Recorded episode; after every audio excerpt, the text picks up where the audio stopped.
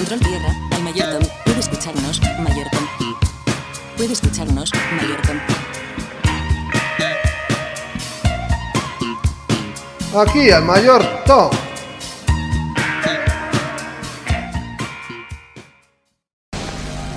Es tu última oportunidad.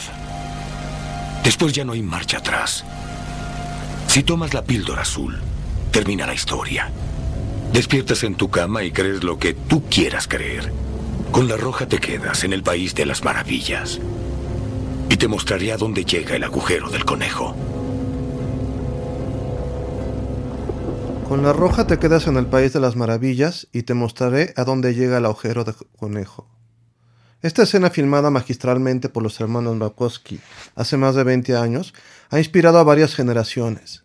Ha servido para discursos motivacionales, terapias grupales e incluso ha ayudado a conspiracionistas desde Estados Unidos hasta Brasil para atraer seguidores. ¿Quién no se siente impulsado por esa frase? Todos queremos vivir una vida interesante, plena, que deje huella. Todos queremos ser la mejor versión de nosotros mismos. Si te dan a escoger entre la píldora azul o la roja, siempre escogerás la roja. ¿O no?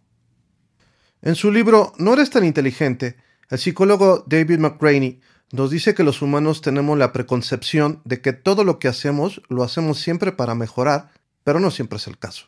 En un polémico pero muy interesante capítulo, David nos cuenta que la ciencia ha demostrado que, más frecuentemente de lo que pudiéramos pensar, creamos condiciones que nos aseguren fallar antes de enfrentarnos a un problema. Es como si escogiéramos la píldora azul, sin darnos cuenta, y todo esto solo para proteger lo más importante para cada uno de nosotros, nuestro amor propio. Todos tenemos un conocido hipocondriaco que siempre está enfermo y que agrava en los momentos más difíciles. David nos dice que la hipocondria es solamente una versión extrema de un mecanismo de defensa que todos usamos de vez en cuando. Inconscientemente, bajo ciertas circunstancias, tendemos a planear excusas en lugar de planear la forma en la que sortearemos un obstáculo. A veces, cuando nuestro miedo a fallar es grande, los humanos utilizamos una técnica a la que los psicólogos llaman autoboicot cuando queremos modificar el rumbo de nuestro futuro emocional. El autoboicot es realmente una negociación, una manipulación inconsciente tanto de tus percepciones como la de los que te rodean, con el único propósito de proteger a tu ego. El principio es muy sencillo. Tu subconsciente encuentra la forma de culpar a cualquier cosa de tus fallas, excepto a ti mismo. Mantener una alta autoestima es muy bueno. Si crees que eres la persona más importante del universo, si sientes que tu nombre es el más bello, si cada que llegas a una reunión sientes que todos te miran, si cada que escuchas comentarios piensas que probablemente hablan de ti, felicidades. Eres una persona sana, con una autoestima resiliente.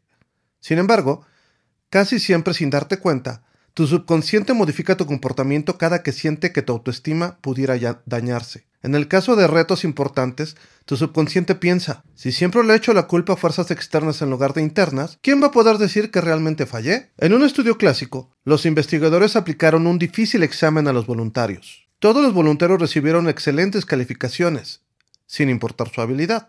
Ese fue un truco que hicieron los investigadores. Después, los investigadores indicaron que aplicarían otro examen, más difícil aún, y a cada voluntario le dieron escoger una de dos píldoras, una adormilante u otra que mejorara el desempeño. La gran sorpresa fue que la mayoría de los voluntarios eligió la píldora adormilante. Este experimento se ha realizado muchas veces más, en diferentes escenarios, y los resultados han sido similares. La explicación de los científicos es que una vez que tienes éxito, aunque no te quede claro exactamente por qué, tu ego está rebosante de alegría y tu subconsciente intenta protegerlo, inventando obstáculos en los retos futuros.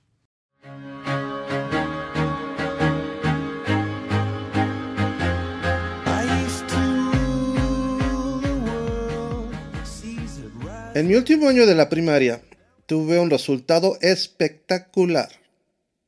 Fui el mejor no solo de mi escuela, fui el mejor de todo el distrito escolar. Saludé al presidente, y me enviaron a un viaje a todo el país, con una beca para estudiar en la escuela que yo quisiera. Estaba en los cuernos de la luna. Entré a la secundaria y mi fama me precedía. Todos me miraban y decían, el genio. Meses después, me encontré en una situación nueva para mí. Lo que eran dieces el año anterior se convirtieron en siete y ochos, y hasta un 6 por ahí. El primer año de secundaria tuve un promedio de 8 y el segundo año no mejoró mucho.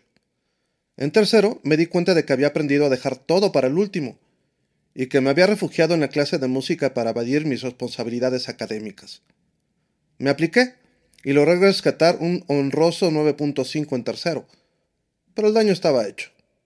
Perdí la beca de la SEP y toda posibilidad de estudiar en un colegio privado.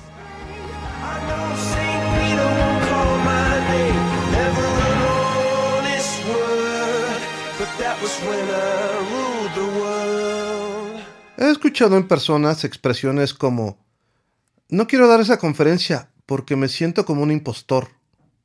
O es que soy tan perfeccionista que no importa cómo lo haga, de todos modos quedo inconforme, así que mejor no lo hago.